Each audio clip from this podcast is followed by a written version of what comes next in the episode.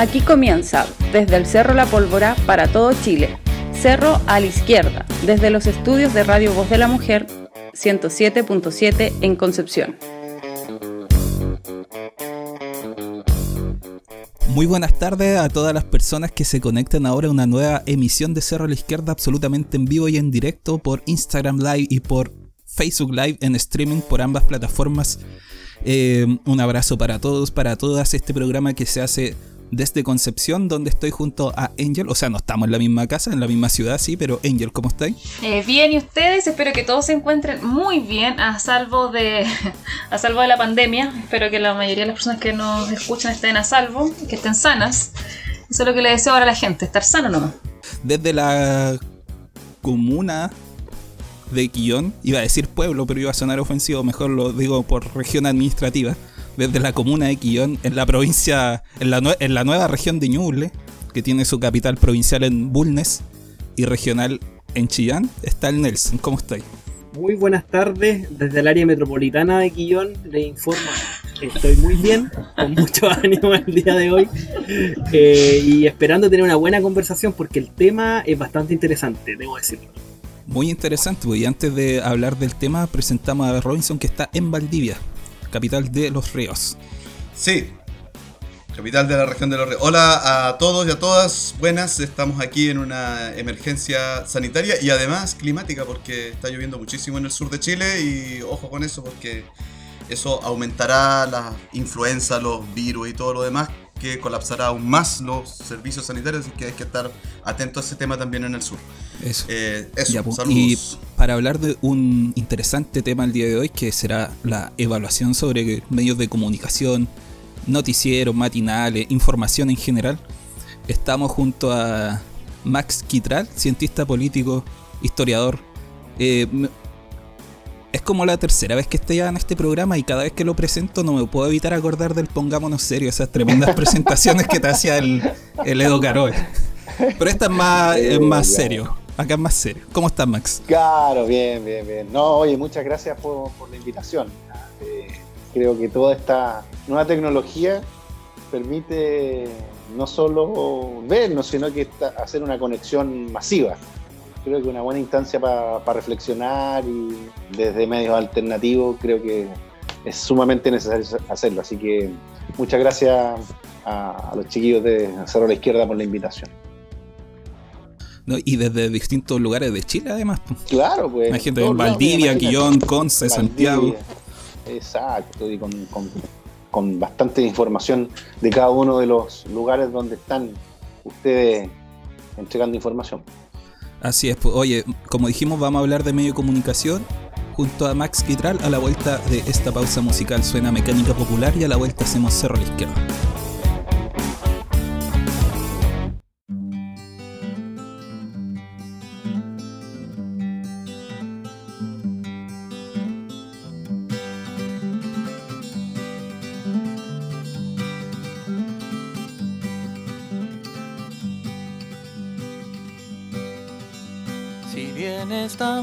Y la película es de amor y solo vienes tú. Y solo vengo yo. Si luego me preguntas qué es lo que más me gustó y al coincidir los dos, nos ponemos a hablar. Siempre el cine de amor, tu sombrero me hará recordar Puede que un día la misma película me haga llorar. Si entonces tú me invitas a tu casa a tomarte el jueves a las seis y llego yo puntual y todo sale bien y nada sale mal y conversamos más. Siempre el té de las seis, tu sonrisa me hará recordar. Puede que un día te sueñe en el cuadro que había detrás.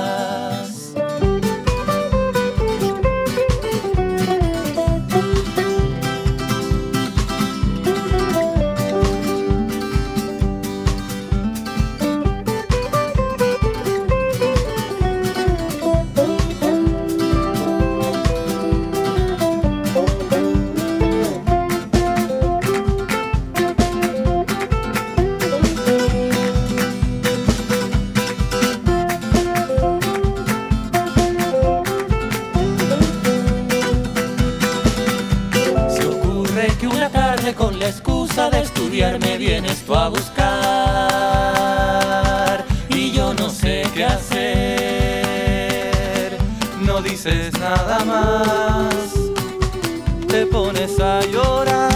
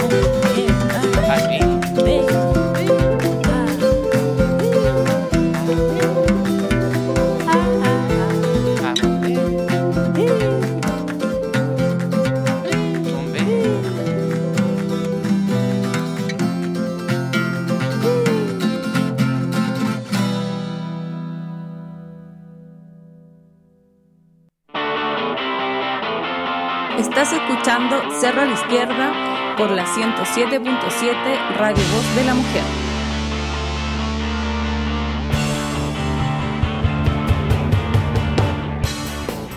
Hacemos Cerro a la Izquierda en vivo y en directo por streaming, pero también saludando a toda la gente que está escuchando en FM a través del 107.7 Radio Voz de la Mujer en Concepción desde el Cerro La Pólvora para todo Concepción, así como Radio Aucán de San Fernando, allá en el Valle de Colchagua. Un abrazo para todos y todas las sanfernandinas. Radio eh, Valentina de Ranguelmo, Radio Monte Águila de esa comunidad de la Comuna de Cabrero. Radio Fiesta Mix en Nacimiento, también en la provincia del Bío Bío.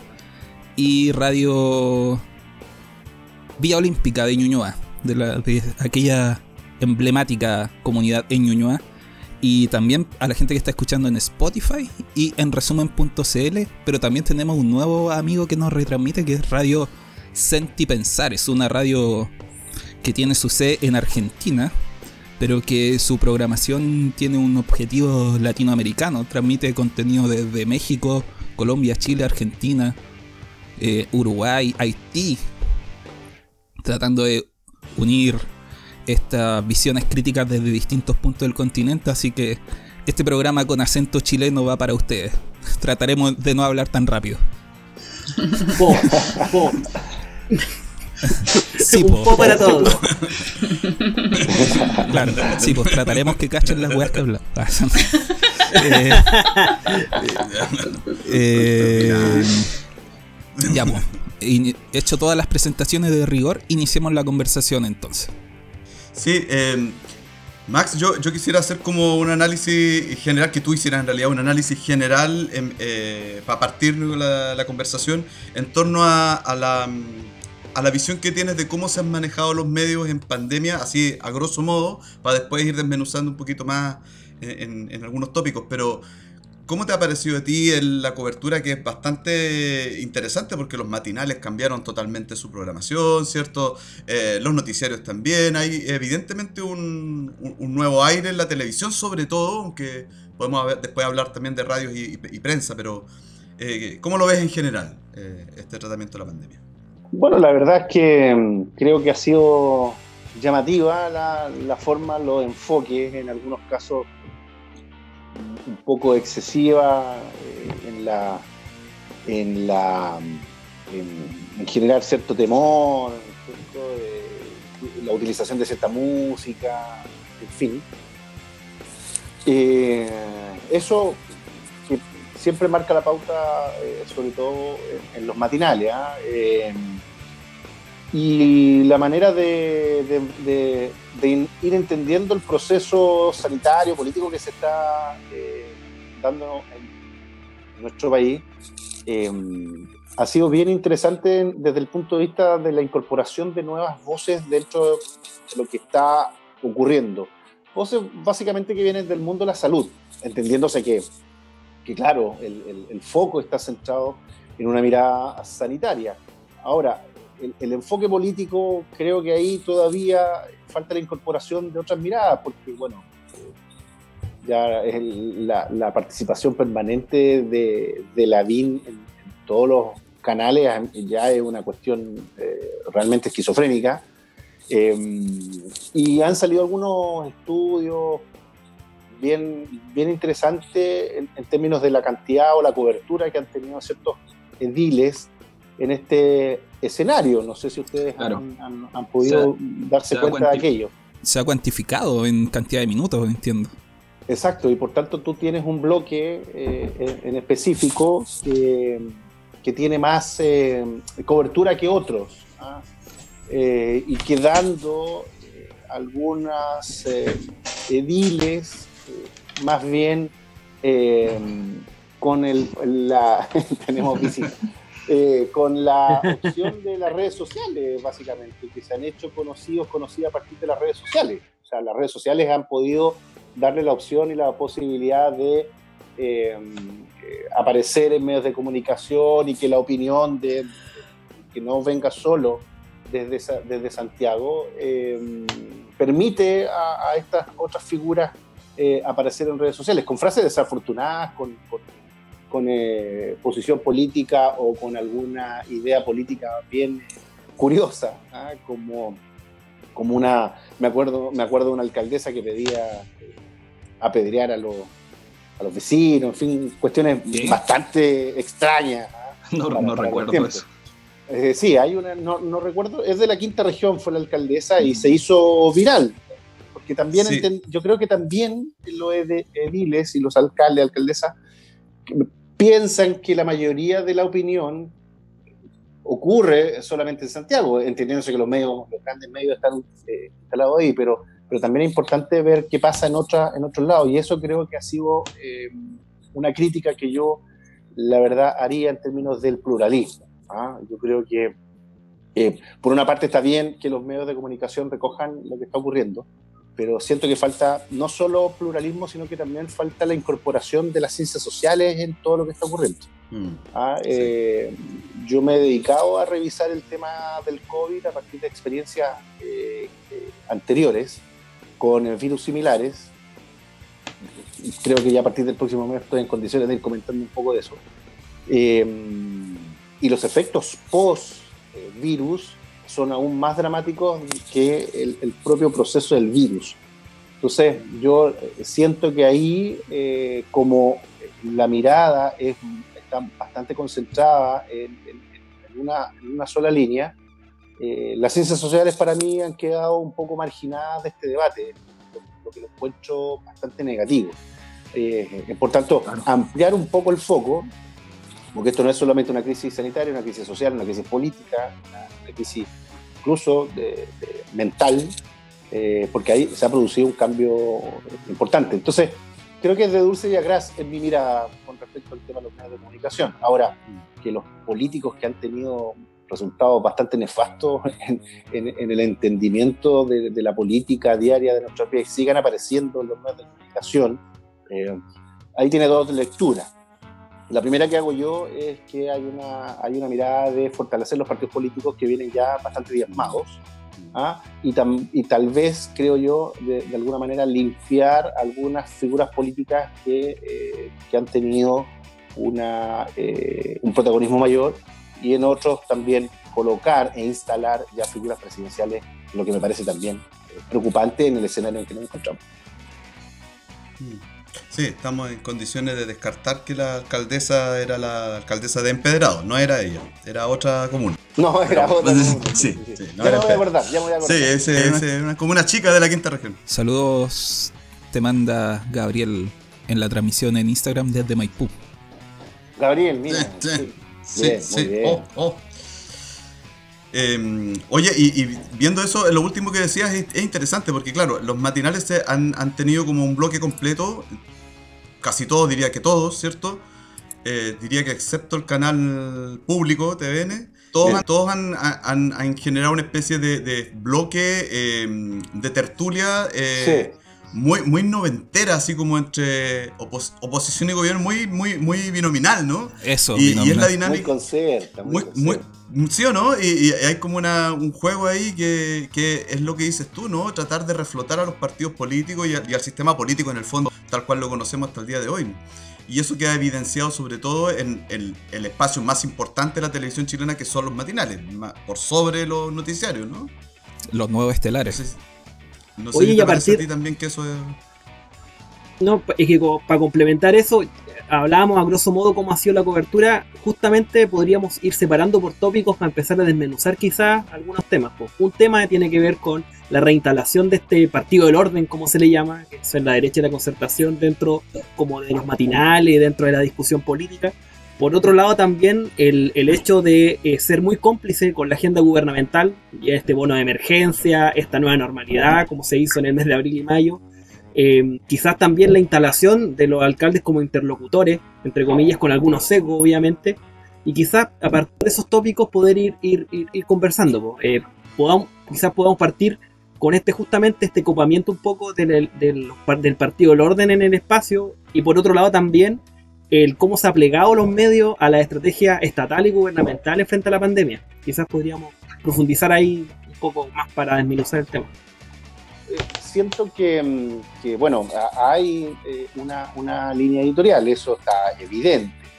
Eh, y, es curioso que eh, haya medios que, no hacen una distinción y que generan una sola mirada. O sea, lo que ha pasado con Canal 13 realmente es preocupante ¿ah? al punto de tener una sola opinión con respecto a lo que ocurre, como que si la mirada tiene que ser tremendamente oficialista. Eh, y eso eh, erosiona, eh, perjudica la democracia, porque lo que se busca también es que haya una, una mayor pluralidad de ideas y, y, lo que uno observa, lo que uno ve, es todo lo contrario. Em, y claro, hay cierto binominalismo, hay cierta eh, complacencia, como que todos los actores que pululan y participan de los distintos em, eh, programas de televisión, eh, como que hay cierta buena onda en el fondo, como que es un, espectáculo finalmente, se transforma, se transforma en, un, en otro show más. ¿ah? esto de, la pandemia, eso, eso es, es preocupante porque hay poca interpelación, ah, como que a veces me da la idea de que cada participación se constituye en, alguna, eh, en, algún video que se puede viralizar en redes sociales y, en fin. Em, eso tiene otro, otro, otra crítica eh, y yo creo que falta un poco la, el análisis, eh, un espacio más de análisis donde convivan distintas opiniones y que la propia sociedad civil se vaya formando eh, su opinión crítica. Siento que falta, falta eso y, cae en la monotonía, lo reiterativo. Eh, y ya insisto que la, permanente aparición de la que faltaba poco que se, hiciera un reality show de su ingreso al hogar sanitario este, a la residencial sanitaria, entonces ya eso me parece que absolutamente supera a Macondo. Entonces, no, yo creo que a veces, eh, porque además hay políticos como que parece que estuvieran viviendo en Narnia, que eh, no, se enteran de nada, eh, nunca se han dado cuenta. Mira lo que dijo el ministro, que no entendía, jamás había pensado que había tanta desigualdad en el hacinamiento, en fin. Entonces, una desconexión profunda. Y el punto es que uno espera que el periodismo ejerza una, una función más crítica, ¿ah? que, que por último comience a acorralar a, ciertas figuras políticas cuál es la responsabilidad de lo que ha ocurrido eh, en el último tiempo, porque finalmente la pandemia lo que hace es exponer una crisis que, que, se viene provocando hace mucho rato. No es solo desde el 18 de octubre, sino que viene hace mucho rato. Ah, yo siempre he dicho que esto viene hace desde bastante largo tiempo. Eh, incluso uno podría decir que desde el 2001 se viene denunciando eh, hace mucho rato lo que ha venido ocurriendo en nuestra sociedad, la mercantilización de todo finalmente, si eso es la precarización, pero como que eso no, no es tema eh, y como que de la noche a la mañana eh, se cayó todo este mito construido eh, tras, el retorno de la democracia, pero nadie repara en aquello. ¿ah? eso es lo que creo que, que, falta en este último tiempo para buscar soluciones a lo que pueda venir. Esta semana la FAO, que es este organismo de Naciones Unidas para la Agricultura, Alimentación, no recuerdo cómo es la sigla exactamente, pero tiene que ver con eso. Señaló de que en Chile hay un millón de personas en situación de severa... Eh, no me acuerdo el concepto exacto, pero era grave eh, necesidad alimentaria. Que, que en el fondo quería decir que habían personas que no estaban comiendo todos los días o, que derechamente estaban pasando hambre. Un millón de personas.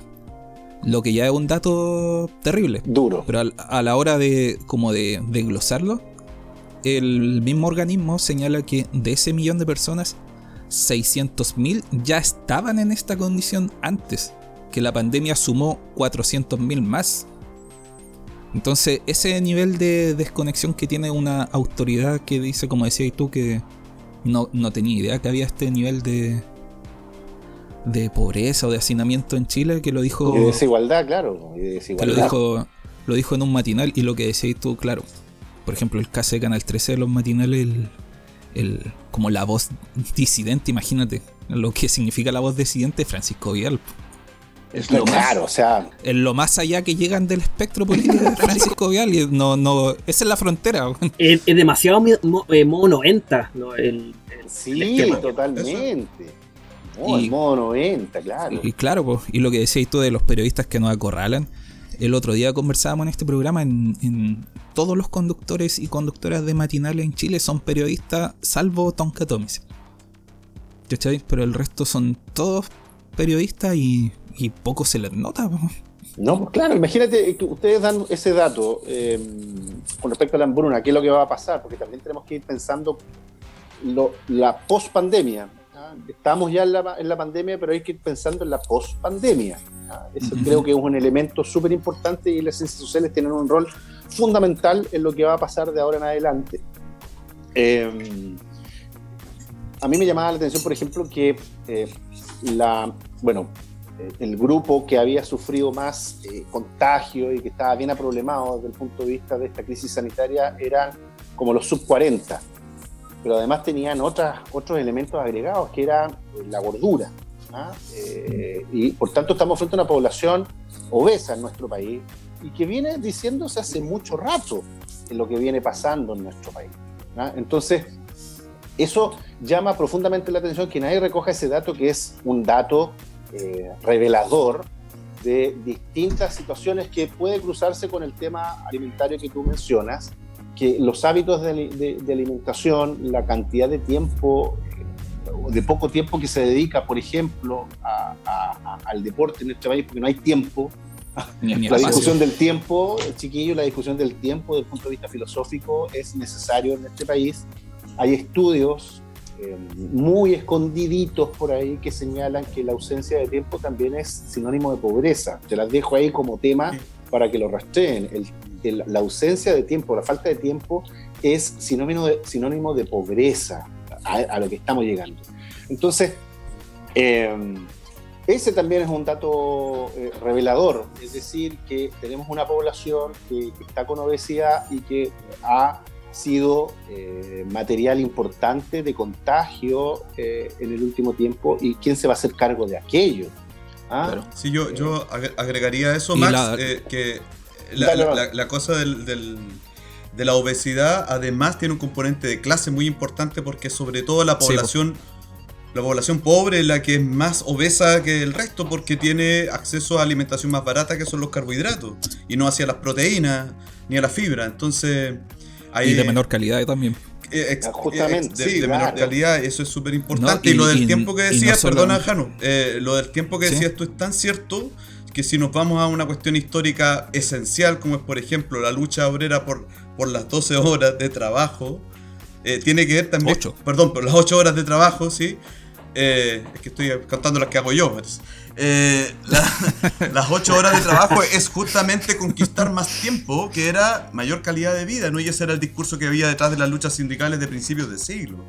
Entonces, Fue una lucha para tener ocho horas de descanso. Eh, exacto, entonces ahí lo que dice Max tiene un, calado histórico también súper importante, ¿no? claro, el punto es que, no, se discute. Eh, a, eso, a eso voy, como que, no sé, como que no fuera tema, eh, porque la pobreza se tiene que medir a partir del ingreso. Yo creo que esos parámetros también tienen que ir cambiando. Bueno, las ciencias sociales tienen ese rol ahí. Disculpa, Hanna. No, no, no, iba a decir que también el tema de la, de la obesidad y la hipertensión son enfermedades muy asociadas también a la clase social. Hicimos un programa de eso hace unos años atrás con una nutricionista, que está, lo pueden escuchar en Spotify. Eh, Hay que reeditarlo, ¿viste? Hay que reeditar esas cosas nuevamente podríamos, mira, una nueva idea, sale al aire. Eh, hablamos de cómo esas enfermedades están relacionadas con la clase social. Tienen una, una, una tasa mucho más alta en los sectores. Sí, pues, eh, hay que eh, hay que recordar lo que, lo que decía Mañalich en algún momento, cuando recuerdan al principio que era grotesco como Mañalich justificaba cada una de las muertes que venían dándose al principio. Al principio él en su informe, aparte de estas introducciones largas, vergonzosas, ridículas y todo lo demás que uno le puede poner absurdas, claro el listado de todos los países con, la enfermedad y todo después decía la historia, de Magallanes del claro. de Magallanes ¿te acordáis? y después él eh, seguía dando esta, estas cuentas y antes decía no sé murió una persona en Chillán ya y decía no y tenía diabetes hipertensión tenía enfermedades no sé qué y empezaba a nombrar las enfermedades cierto al principio bueno estaba en otros sectores de la población la pandemia y después cuando ya la pandemia fue bajando en clase eh, ya no podían dar estas explicaciones porque la mayoría de las personas que estaban falleciendo después de una cierta edad tenía estas enfermedades, pero como ustedes dicen, estas enfermedades también tienen una relación eh, con la clase. La mayor cantidad de diabéticos, de obesos, de hipertensos. Eh, bueno, la hipertensión es por un, eh, la mala alimentación, la cantidad de sodio afecta muchísimo la hipertensión. La diabetes, la mala alimentación, los carbohidratos se transforman en azúcar, así terminan en condiciones los diabéticos muy precarias. la falta de ejercicio que se relaciona con, con la falta de ejercicio el estrés, el, no descansar. Y estos matinales, estos programas estelares de la mañana, ¿cierto? Tienen unos, por lo menos dos o tres médicos sentados cada mañana eh, frente a periodistas, eh, muchas veces en los mismos estudios, sin importar eh, las condiciones en las que se encuentra el país de pandemia.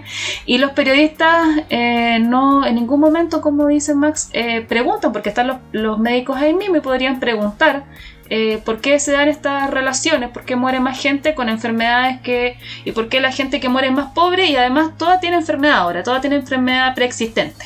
Eh, esa es una pregunta que cae de cajón, que no hay que haber pasado por tantos años de universidad para hacérsela. Y además, la mayoría de la gente se la hace, de hecho. Claro, la mayoría de la gente se la hace. Y además ahora tenemos un nuevo ministro de salud, que es este señor Paris, que bueno, ya sabemos que hay hartos cuestionamientos de, varias índoles con respecto a él. Pero además, el, eh, el otro día, en uno de sus informes, una periodista le preguntó, le dijo, eh, ministro, eh, trató de hacerle yo creo una pregunta un poco más puntual. Le dijo, ministro, hay gente que está en la calle con permisos para circular, circular en ciudades con cuarentena, como en Santiago, que son personas que están contagiadas, que están diagnosticadas, que tienen un PCR positivo. Entonces ya tú decís, ah, por lo menos le preguntó que está la embarrada, la comisaría virtual le entrega permiso a cualquier persona, incluso a los que están contagiados.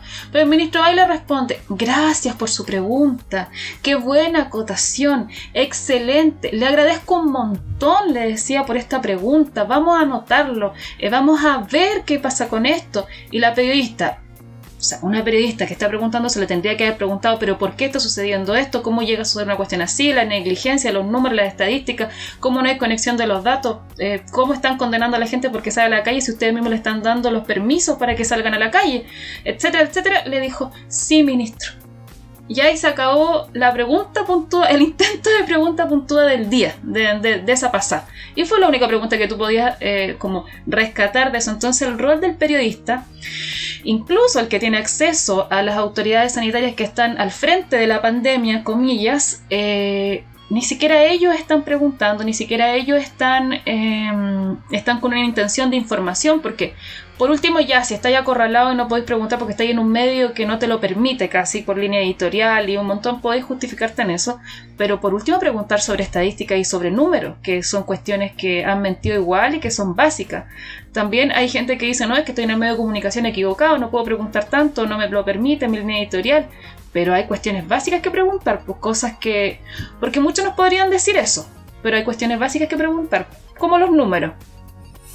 Deberíamos acreditarnos nosotros. no, no nos van a acreditar. No, no nos van a acreditar. no, pero deberían. bajo el, derecho de información, sí podrían hacerlo perfectamente. Sí, yo creo que podría, podría intentarse eso. Es que, ¿cacháis que para hacer ese tipo de preguntas, y como retomando un punto que planteó Max, que igual me parece súper importante, eh, quien se hace esas preguntas de, no sé, relación de enfermedades, clase social o mortandad con tema de pobreza, son la gente de las ciencias sociales. No, un médico, puede que haya uno que otro médico que se lo haga, pero no está en su formación, digamos, porque su formación es, sobre todo en Chile, es muy biologicista tienen las áreas media eh, separadas y por eso es importante como ampliar la discusión, pues no, no centrarlo solamente en un tema. Es muy importante que haya médicos. Yo cuando hago zapping de, de matinal en la mañana, casi siempre me quedo donde hay un médico porque es importante la visión desde la ciencia, pues si no digo que, esté mal que estén, pues. Pero es... no, yo discrepo yo, ¿ah?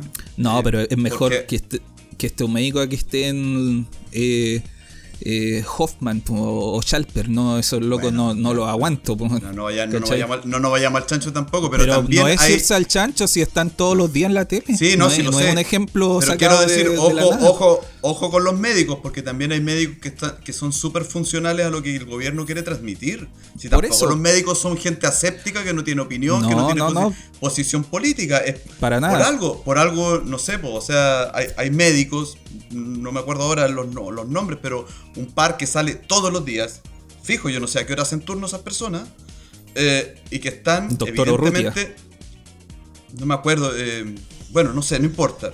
Ugarte. Eso, Ugarte, eso quise decir, Ugarte. Ugarte, me el otro, eh, Ramírez me parece que es uno de la Universidad de Chile, no, no sé. pero son dos, tres médicos que evidentemente están súper en línea con la estrategia comunicacional que el Ministerio de Salud quiere hacer llegar. Eh, cuando se habló esto de la. Sin Por ejemplo, esto de. Perdona, eh, eh, esto que se habló de la necesidad de una especie de frente nacional contra la pandemia, ¿se recuerdan ustedes? Que había que dejar de lado la discusión política y todo, obedecer al ministerio, casi al, al final de Mañalich.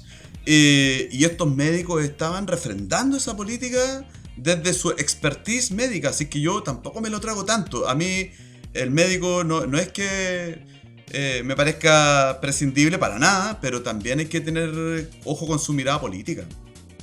Pero es que justamente era el punto que planteaba, pues si, si solo hay médicos, la mirada está incompleta.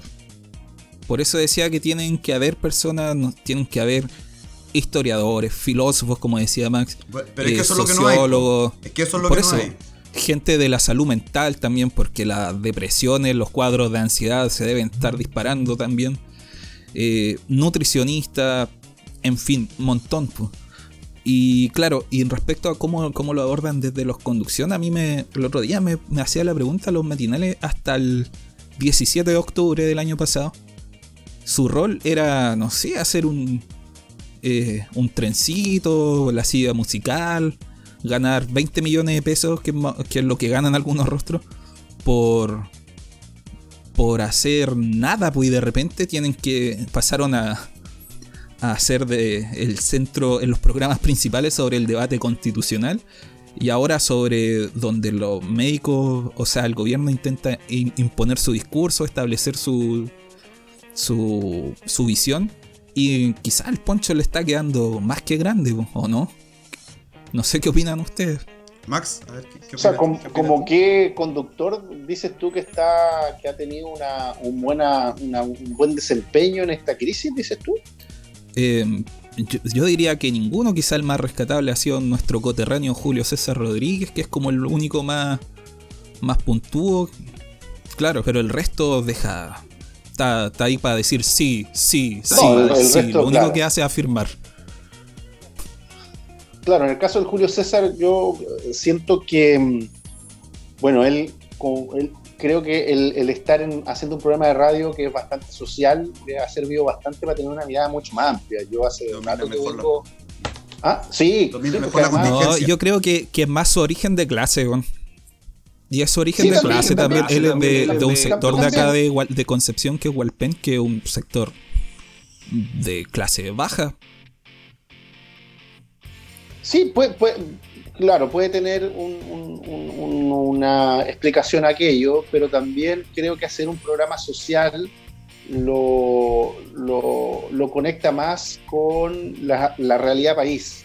Eh, en el, yo lo he escuchado un par de veces, yo creo que el, programa que tiene la Bio, en la tarde es un programa bien interesante.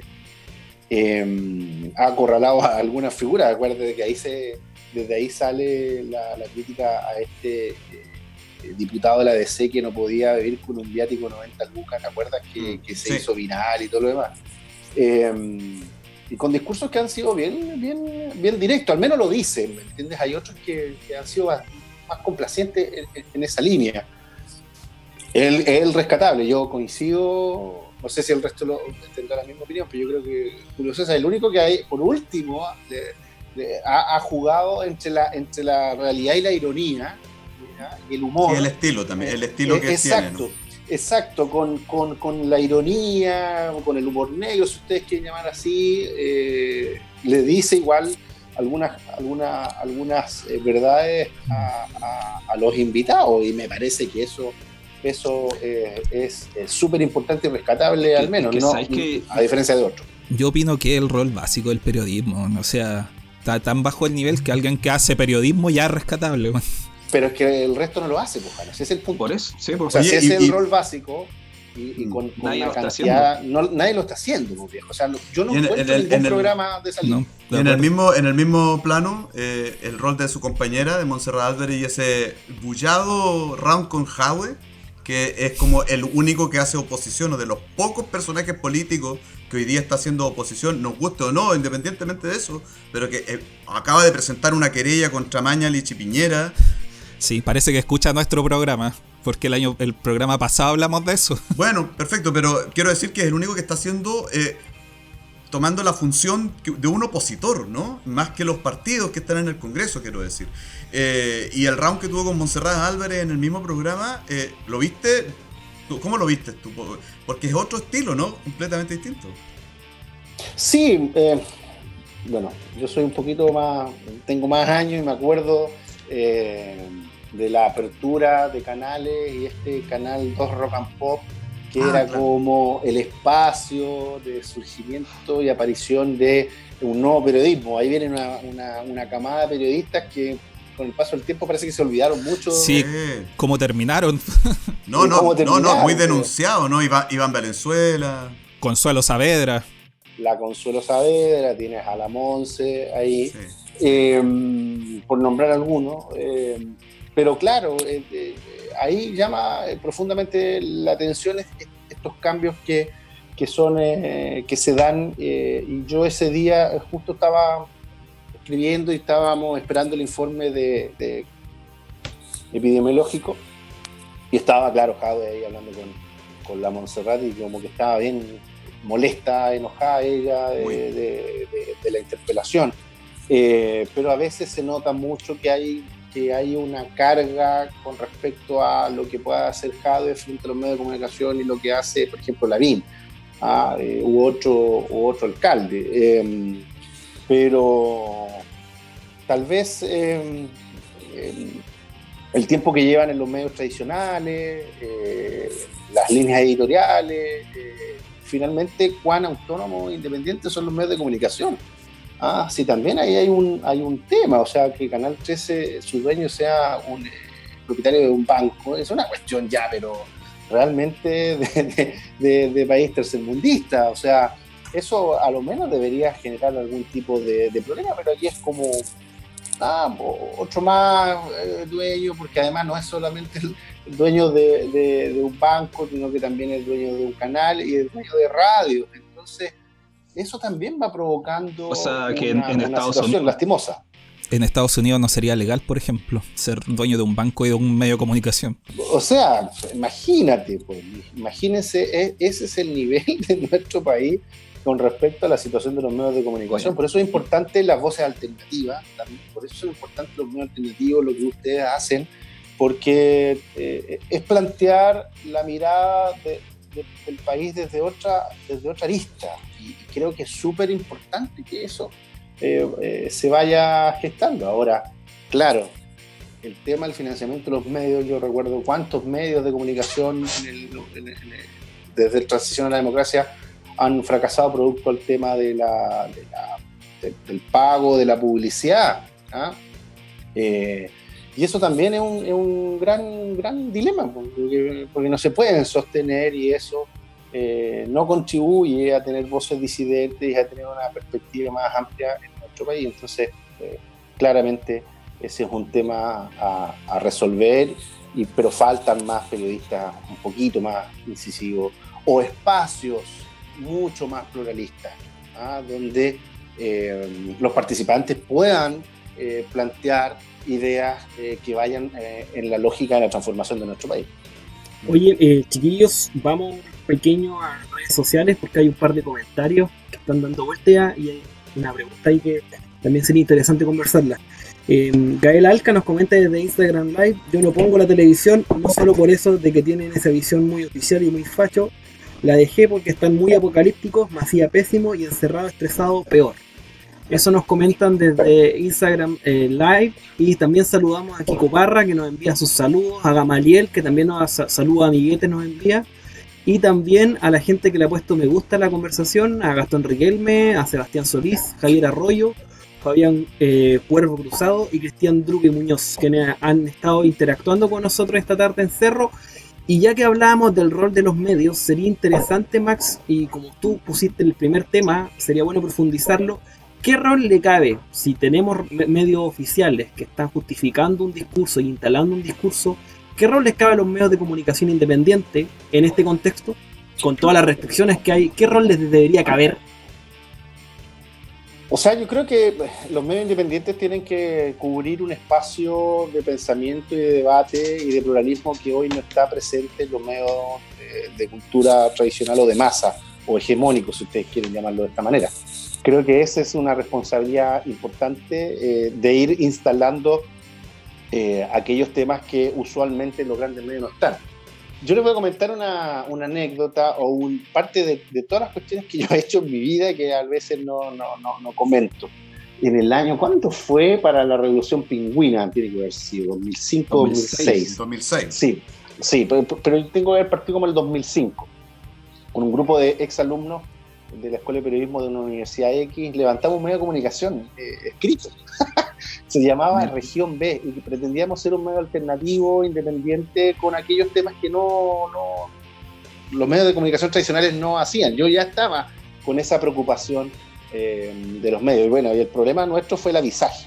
¿ah? Eh, lo, distribuíamos en Curicó y en Santiago porque queríamos que también eh, llegaran medios desde Santiago a las regiones para tener una mayor amplitud de mirada. Después pasamos a la página web y, todo lo demás. Pero siempre a mí me ha interesado el tema de los medios de comunicación y, eh, creo que hay una, una, responsabilidad importante en los medios de comunicación alternativos e independientes. Eh, hoy hay una serie de elementos importantes que, que, es fundamental que se puedan conocer. Eh, y la libertad que hay en los medios de comunicación independientes, a pesar de, la, de los inconvenientes, de la precariedad, lo dificultoso que es hacerlo, eh, van dejando y van marcando una huella importante. Eh, son la, es el espacio que, que, tienen los sin voz, ¿ah? fundamentalmente. Entonces creo que ahí los medios independientes han tenido una, una responsabilidad importante de incorporar otras ideas, de instalar tópicos, temáticas. Cuando conversábamos antes de entrar esta lógica del holding precario de los medios de comunicación independientes, había una estrategia que se pensó en un momento determinado, que estábamos focalizados desde un medio de comunicación en, particular, como era Radio Villa Francia, en su momento, cuando estábamos con el matinal, Eh, nosotros estábamos convencidos de que teníamos una responsabilidad en términos de la transparencia y de la información. Y desde ahí comenzamos a preocuparnos en las redes sociales, a aumentar, eh, tener una caja de resonancia, teníamos una buena eh, cobertura, porque entendíamos en ese momento de que esa era una responsabilidad importante los medios de comunicación. Y asociarse los medios independientes creo que es una muy buena herramienta ¿ah? para tener un bloque de, de comunicación eh, y de, información que sea relevante. Mira lo que ha pasado estos días con este decreto que impiden a los medios alternativos eh, hacer su pega. Entonces, por algo es, por algo es. Algo deben incomodar los medios alternativos. La autoridad, eh, la élite, si genera decretos, leyes, en fin, para tratar de silenciar a los medios alternativos es porque los medios alternativos sí están jugando un rol importante. ¿ah? ¿Por qué? Porque además... Y se vio en el estallido social. Eh, claro, porque además cumplen otro rol de contrastar a el medio oficial. Eh, como que los medios alternativos, sobre todo a través de las redes sociales, eh, pueden hurgar y rescatar y contradecir a cierta figura pública en algún dicho particular y se rescata eso. ¿ah? y ha sucedido, han pasado muchas cosas y hay frases que van quedando y bueno, eh, los medios oficiales no, no, lo recuerdan, pero sí lo pueden hacer los medios alternativos. Entonces, eh, con investigaciones bien interesantes eh, en, en, actos casos y que van generando reacción y respuesta. Yo creo que tienen un rol fundamental, sobre todo en estos tiempos donde permanentemente se está buscando que las voces disidentes, eh, los, espacios eh, más críticos pierdan fuerza porque incomodan. Pero bueno, justamente esa es la pega, incomodar, pues, si no, ¿para qué? Lo demás es relaciones públicas, como dice el... lo demás, exactamente, relaciones públicas. Eh, y cabe también para los intelectuales, ojo, lo que ha hecho Barner en estos días es justamente eso. Yo estaba leyendo el rol del, del intelectual de Gramsci para para responderle su columna. Así que mm, estos días va a aparecer mi columna de respuesta a, a Barnett con, con, todo lo que ha dicho. Ah, así que creo que hay que rescatar esas ideas. Qué bueno que le respondan también eh, el rol. Obvio, obvio. Él habla desde la intelectualidad. Bueno, lo intelectual es eh, una de las grandes responsabilidades es que ellos no están pensando en razón de los grupos de poder o sea, si estamos pensando en se supone, o sea, esa es la lógica. Si estamos pensando en, la misma línea que los grupos de poder, dejas de ser intelectual, te transformas en otra cosa. ¿Ah? Eh, bueno, ahí está el debate al respecto, porque él, digámoslo, habla desde, desde ahí, desde yo soy intelectual. Sí, pero ¿entiendes? autodenominado, por cierto. una falacia, eso no es así. No, estoy de acuerdo y todo lo demás, pero, pero, pero, pero que además no, no, escribe en cualquier medio. Claro, exacto. Olvídenlo que yo voy a tener una columna permanente en el Mercurio, eso sáquenselo de su mente, a mí no me van a dar ese espacio. Es importante responderle también a Cristian con sus columnas.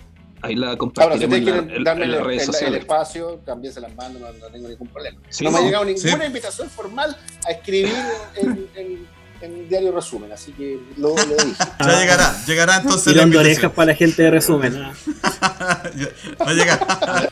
Habrá que hablar con la gente. Que anota Felipe. Que note el, el director. Está viendo por Instagram eh, Don Resumen, ¿ah? así que ya se da, se da por informado. Se da por informado.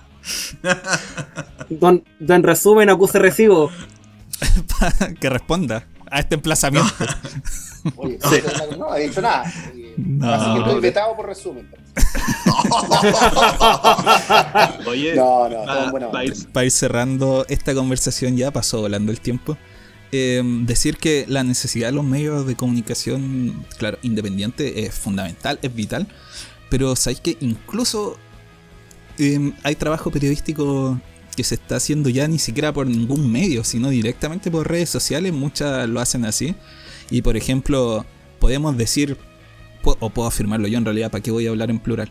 Puedo afirmarlo yo que, por ejemplo, Alejandra Matus se, echó a Mañalich por Twitter. Claro. no necesitó ningún gran medio detrás de ella para publicar sus datos. Que a todo esto, con la actualización de cifras de cantidad de muertos que hubo el día de hoy, se puede decir que, que estuvo la, tuvo la razón desde el, desde el, desde el comienzo, ¿o no? Exacto, sí, bueno, pues que además la Alejandra tiene un trabajo eh, periodístico de largo aliento. Eh, el, libro negro de la justicia chilena, viejo, era, yo recuerdo que era imposible encontrar ese libro. Eh, era una cuestión impresentable en democracia. escribir un libro sobre el Poder Judicial, wow tanto, la Alejandra tiene, tiene un, trabajo importante que hay que, hay que mencionar, destacar y que, claro, eh, por ella misma también eh, le ha permitido hacer ese rastreo de información que deberían haber hecho los medios tradicionales. Si se dedicaran a hacer periodismo y no relaciones públicas. Pues. ¿Dónde, está informe, ¿Dónde está informe especial?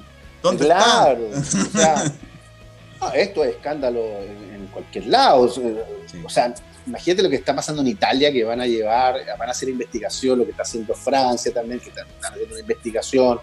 Eh, en fin, yo creo que también las redes sociales y bueno, personalidades del periodismo que han, que han utilizado las redes sociales como medio de, para exponer la realidad eh, es súper también importante de destacar. Eh, y como te digo, están surgiendo espacios, lo que hace la Radio Villa Francia, hasta la Anita Tillú ahora está con su canal, eh, haciendo cuestiones a través de redes sociales, eh, porque, porque falta ese espacio, ¿ah? falta esa, esa voz disidente y creo que también falta la congregación de todas esas voces disidentes en algún, algún espacio donde, donde puedan reunirse todas estas miradas críticas. ¿ah? Eh, a veces que, estén de manera muy aislada, atomizada, no es, no es, conveniente. Por último, estar ahí, eh, lo que decía yo de este holding precario, creo que Última, una última pregunta, Jano, sin alargarnos, pero, pero simplemente para hacer el punto ahí. Eh, el hecho de que tengamos un estado de emergencia alargado, ¿sí? que como ya se decretó, ¿verdad? puede hacer tentar al gobierno, por ejemplo, para empezar a perseguir medios alternativos, incluso redes sociales. ¿Lo ves tú en el horizonte? ¿Es posible? ¿O sería mucho ya? siempre, mira, no, que no, nunca te, sorprendas. Eh, mm. siempre, siempre ha ocurrido. Eh, claramente los medios alternativos están siendo monitoreados. Eh, pero no sé si se podría entrar en una situación así tan, tan, tan directa, pero el decreto al menos este que andaba circulando en redes sociales es una manera de silenciar. No directamente, pero sí em, eh, de manera media soft ¿ah? para, para, perjudicar a los medios, a los medios de comunicación. Un amedrentamiento, es esto. Un amedrentamiento, sí, que se caen en la red de Villa Francia, siempre se nos caía la, antena, por ejemplo. Siempre teníamos problemas, no podíamos transmitir, eh, eh, en fin. Em, pero en la medida que los medios alternativos van agarrando fuerza, claramente, eh, tal vez no va a ser eh, eh, un, cierre, una persecución directa, pero sí van a salir a través de, las redes sociales a em, desmentir ese tipo de información. Eso es lo que está haciendo y es una estrategia comunicacional. ¿ah? pero, pero, pero esperemos que no lleguemos a eso y que, bueno, justamente los, los medios alternativos tienen que exponer esa situación porque sería violentar la libertad de expresión a su dimensión. Un llamado a todos los medios alternativos que puedan estar, o medios no oficiales en realidad, que puedan estar escuchando esta conversación, que aprovechar que más que nunca la gente está eh, con ganas. Con no, y la población está desconfiando de los grandes medios oficiales y está buscando información por otro lado. Sí, a mí me llama, bueno, para no alargarme, de repente me, me, llama harto la atención que mi, mi, Facebook en términos de seguidores ha ido aumentando mucho, producto de la información que estoy subiendo. Eh, y eso también eh, creo que es re importante, da una, una señal de que eh, todas las instituciones en general están pasando por una crisis y, y probablemente la gente está buscando personas que por lo menos con cierto conocimiento, con cierta transparencia te pueda decir, aunque pueda ser muy duro lo que uno diga, pero, pero es la realidad. Y, lo que uno hace desde la intelectualidad, desde el propio espacio académico, social, es transformar esa realidad que es perjudicial sobre todo para los sectores más populares. Uno no piensa transformar la realidad a los sectores más pudientes, uno siempre piensa en los sectores populares que siempre, siempre en este país lo están pasando mal y lo estamos pasando mal. Conversamos con Max Quitral, historiador, cientista político, académico de la USACH. Muchas gracias. Y de la UTEM, de la UTEM, si no y, me, de la UTEM. De la UTEM, ahí estoy en la UTEM y tengo unas clasecitas en la USACH. Muchas gracias por estos minutos de conversación. No, gracias a ustedes. Gracias a ustedes. Eh, Angel, Robinson, Nelson, un abrazo para todos ustedes también. Gracias, Y gran conversación, gran conversación. Nosotros siempre cerramos con música de Concepción el Bio, Bio Esta vez vamos a escuchar Trap Penquista. Eh, nos despedimos con Tormenta de Differ. Cierra el cerro a la izquierda y nos reencontramos la, el martes, iba a decir la próxima semana, ¿verdad? Que ahora vamos toda la semana. El martes a las 7 de la tarde, nuevamente en vivo y en directo por nuestras redes sociales. Un abrazo para todos, para todas y que estén bien. Chao. Saludos. Chao, chao.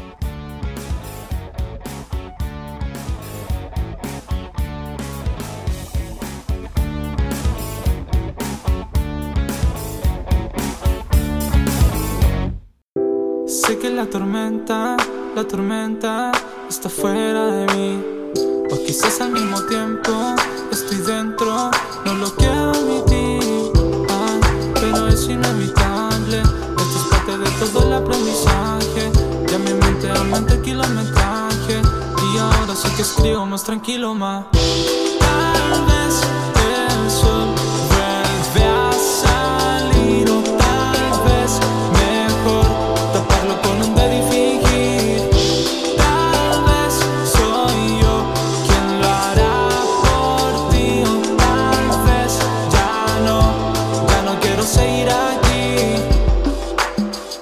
cerro a la izquierda.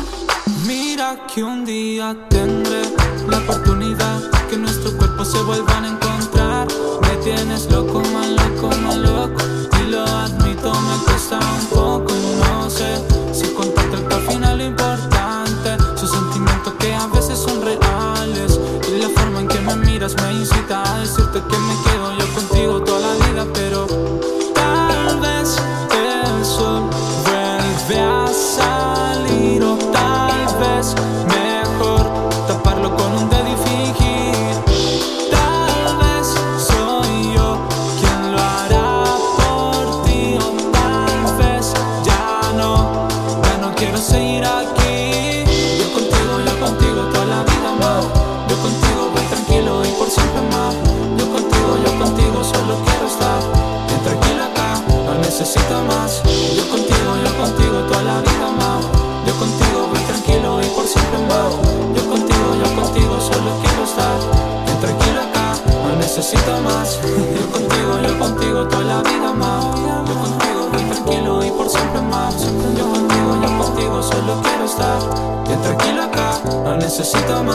Yo contigo, yo contigo toda la vida más.